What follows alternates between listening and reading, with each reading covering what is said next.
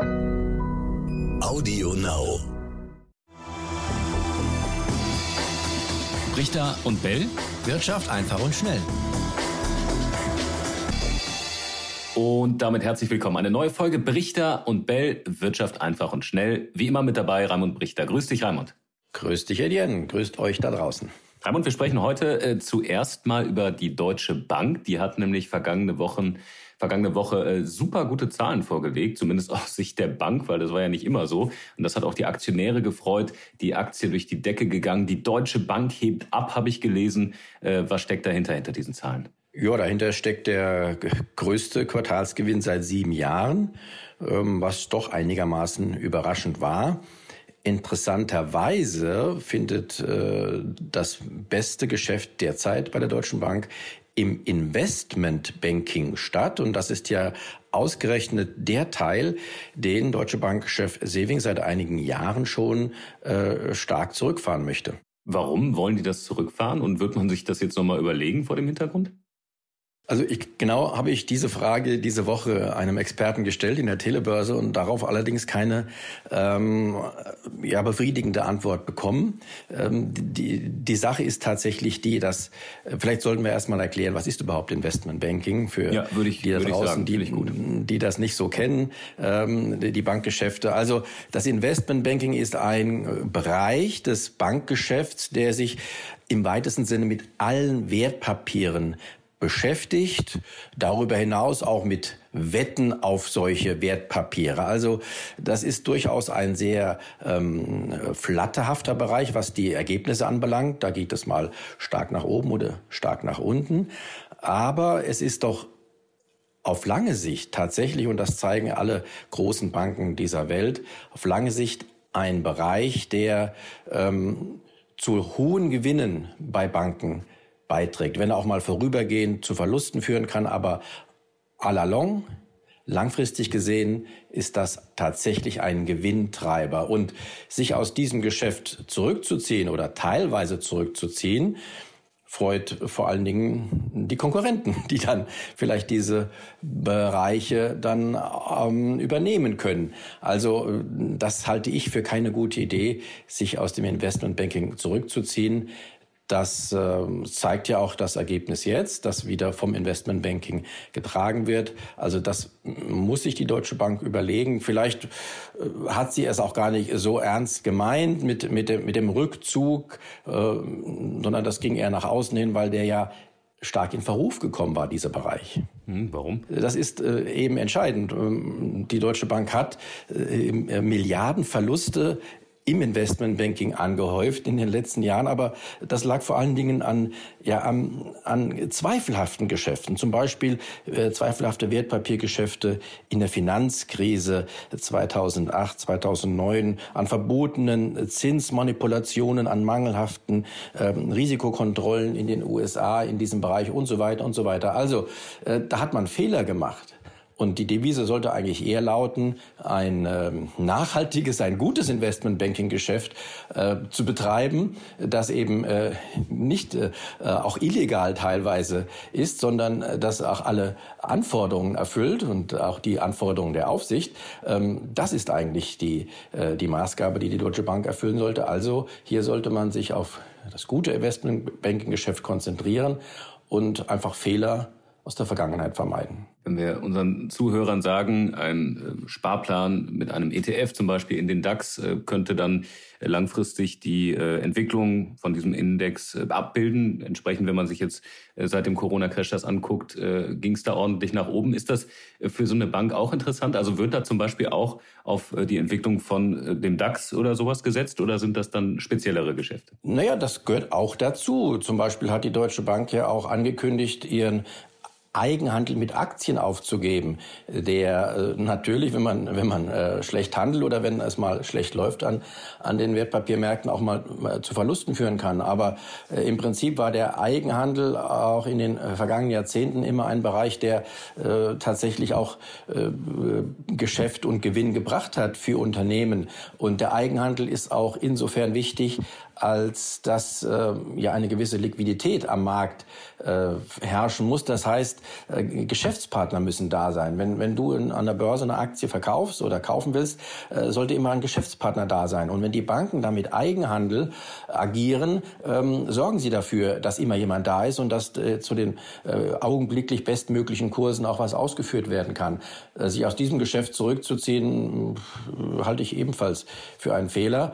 Ähm, aber wie gesagt, warten wir mal ab, wie es da äh, im Bereich der Deutschen Bank weitergeht. Hat denn der Corona-Crash was mit dem guten Ergebnis äh, zu tun, dass man da äh, so viel Gewinne einfahren konnte? Ja, durchaus, weil wir haben ja festgestellt, auch die deutsche Börse hat ja im vergangenen Jahr, als der Crash ähm, äh, kam, also jetzt vor einem Jahr ungefähr, ähm, hat sie besonders gute Geschäfte gemacht, weil viele Leute sich auch absichern mussten im, im Crash. Und das war ein sehr lebhafter Handel.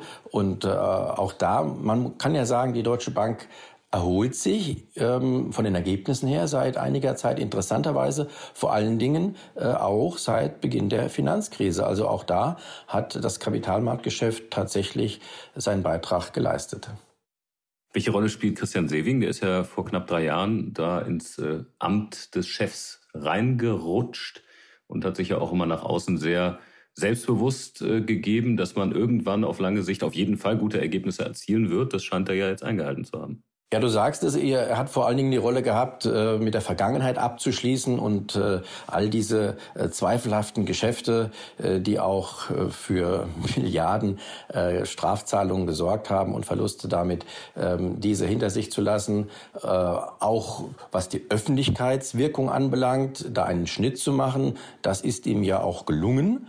Insofern ist er da vielleicht der Richtige. Wo er vielleicht noch mal ein bisschen nachlegen muss, wäre tatsächlich die Frage, inwieweit er äh, das Investmentbanking-Geschäft ähm, nicht doch in einer nachhaltigen Form auch durchaus wieder ausbauen sollte. Zweites Thema, wir haben noch ein paar Minuten, würde ich gerne mit dir noch in die USA schauen. Äh, da gab es nämlich die Rede von Joe Biden nach 100 Tagen im Amt vor den beiden äh, Kongresskammern.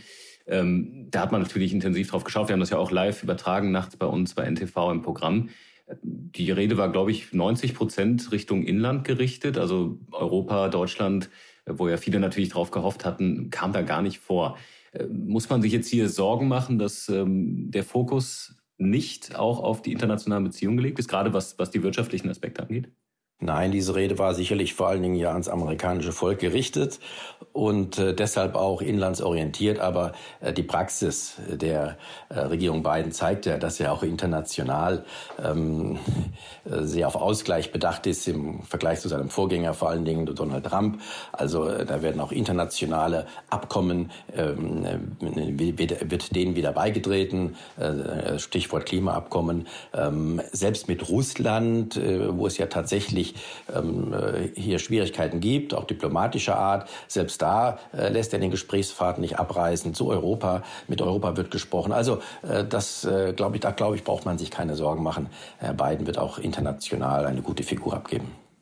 Aber es wird spannend am 1. Juni, weil die EU droht damit, dass man Zölle auf Harley-Davidson, Motorräder und Whisky äh, stark anheben möchte. Hintergrund sind die äh, Strafzölle auf Stahl und Aluminium von Seiten der USA die ja unter Trump gekommen sind. Und Biden, der will da ja wohl auch dran festhalten. Also äh, hier hat die EU schon, schon eine kleine Drohung vorausgeschickt. Kann das ein Punkt werden, der da zu Reibereien führt?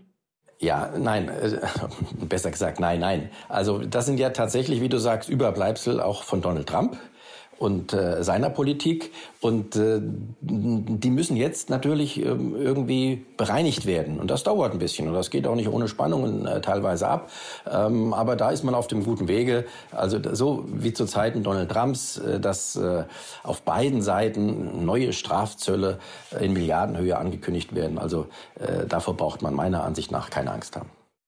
Als letzten Punkt gibt es aber noch China. Da haben die USA ja ähnlich auch wie unter Trump äh, deutlich gemacht, äh, dass das äh, ein Konkurrent ist und dass man da auch teilweise mit Sorge drauf guckt, was die Chinesen äh, wirtschaftlich machen, aber auch was die Menschenrechtslage angeht. Auch Deutschland hat da jetzt äh, sich äh, stärker zu positioniert als in der Vergangenheit. Aber trotzdem hat man das Gefühl, in Deutschland, auch in Euro Europa, ist man vor allem auf die Wirtschaftsbeziehung dann doch aus, was ähm, China angeht.